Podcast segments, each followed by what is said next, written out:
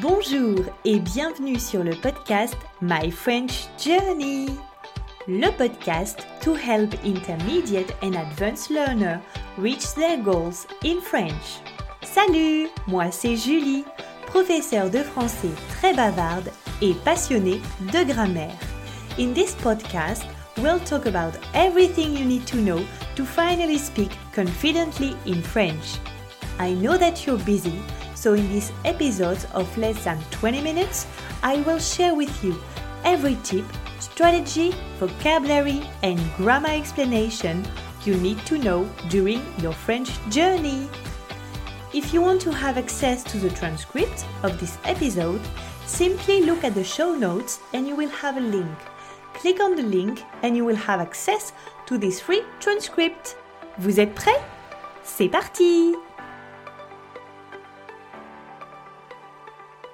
Salut tout le monde J'espère que vous allez bien. Ça y est, nous sommes en février. Le mois de janvier est terminé. Où en êtes-vous avec vos résolutions de l'année? Vos objectifs et surtout vos objectifs en français. On se retrouve aujourd'hui pour un épisode que vous adorez. Un épisode de la série Ne faites plus ces 5 erreurs. Dans cette série, je vous explique donc les erreurs de vocabulaire, grammaire, prononciation que j'entends tous les jours chez mes étudiants.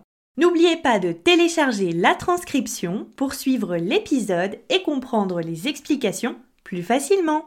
C'est parti Alors, première erreur que j'entends très souvent. Je ne pense pas qu'il est prêt. Ici, de quelle erreur il s'agit?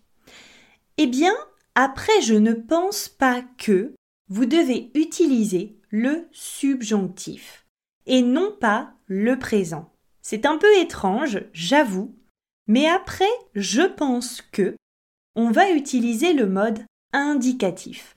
Donc par exemple le présent, le futur ou le passé composé. Donc on va dire par exemple je pense qu'il est prêt. Et à la forme négative, je ne pense pas qu'il soit prêt. Soit est la conjugaison au subjonctif du verbe être. Donc attention, après je ne pense pas que, je conjugue le deuxième verbe au subjonctif.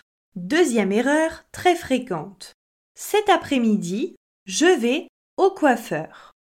Alors ici, c'est la préposition qui n'est pas correcte on utilise à la, au, à et l'apostrophe pour parler d'un lieu. Par exemple, je vais à la boulangerie, je vais au cinéma, à l'hôpital, à la pharmacie. Dans la phrase je vais au coiffeur, effectivement, l'idée ici, c'est que je vais au salon de coiffure. Mais ici, le coiffeur est une personne. Lorsque je vais voir une personne, j'utilise la préposition chez. Donc par exemple, je vais chez le coiffeur, je vais chez le dentiste. Donc oui, je me déplace dans un bâtiment, mais je parle d'une personne. D'autres exemples.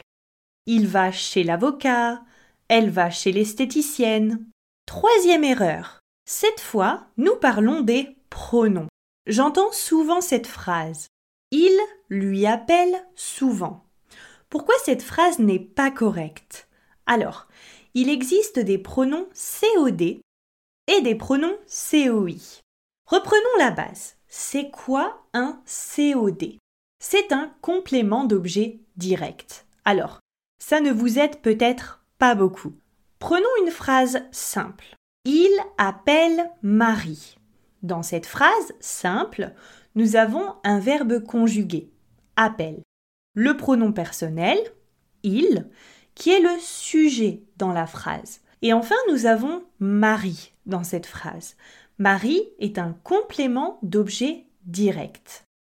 Un COD. Pour trouver le complément d'objet direct, je pose la question qui ou quoi après le verbe conjugué. Donc dans ce cas, il appelle qui Marie. Marie est donc le complément d'objet direct.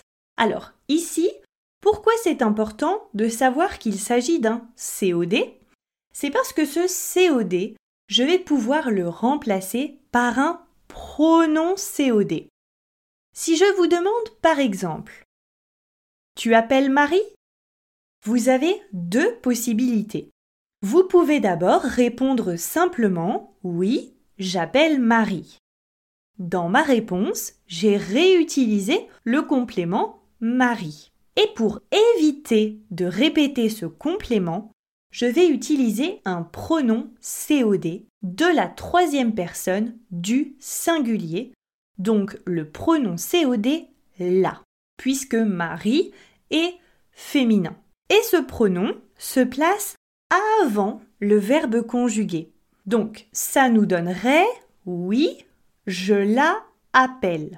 Dernière chose, ici, vous voyez que le verbe qui suit commence par une voyelle.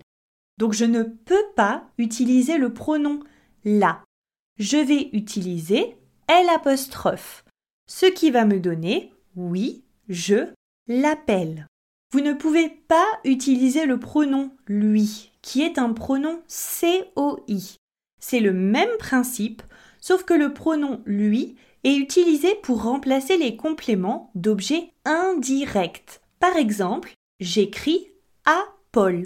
J'écris à qui? À Paul. Je lui écris.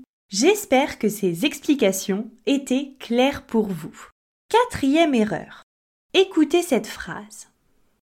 Je suis étudiant. Pour payer mon loyer, j'ai deux travaux.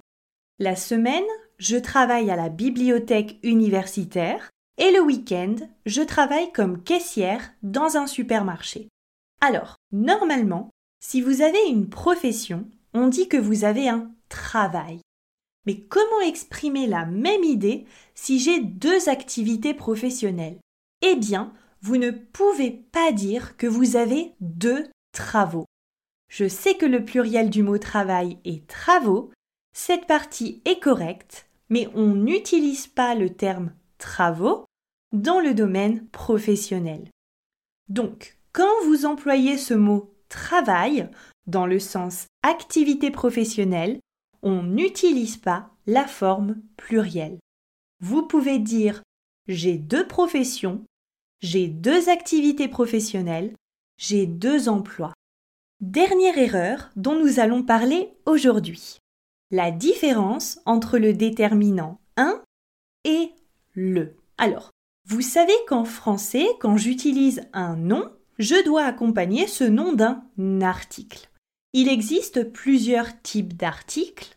Les articles définis, le, la, les et L Les articles indéfinis, un, une et des. Et aussi les articles partitifs, du, de la, de L des.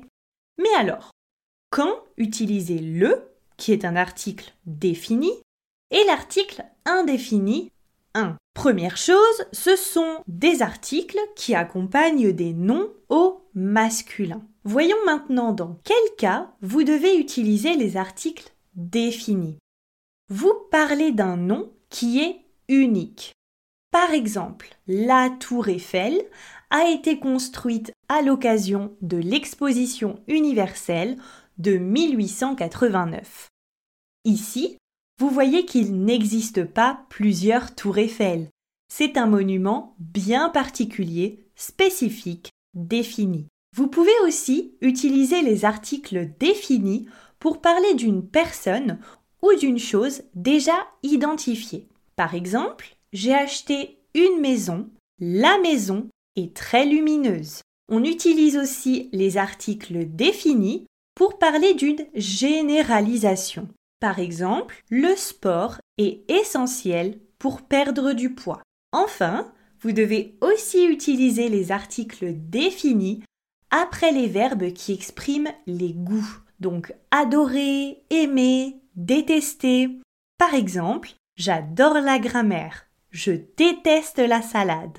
Alors, parlons maintenant des articles indéfinis. Un, une, des. Quand les utiliser? D'abord, pour la quantité.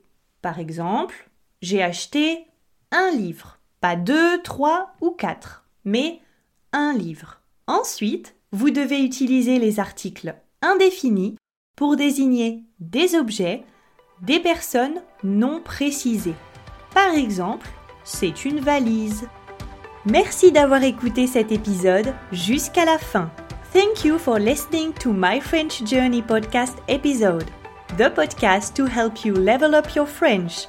If you enjoyed this episode, please rate and review the podcast to help me support other students like you in achieving their goals. Also, if you haven't done so already, please consider following the podcast so you're sure to get notified when a new episode is released.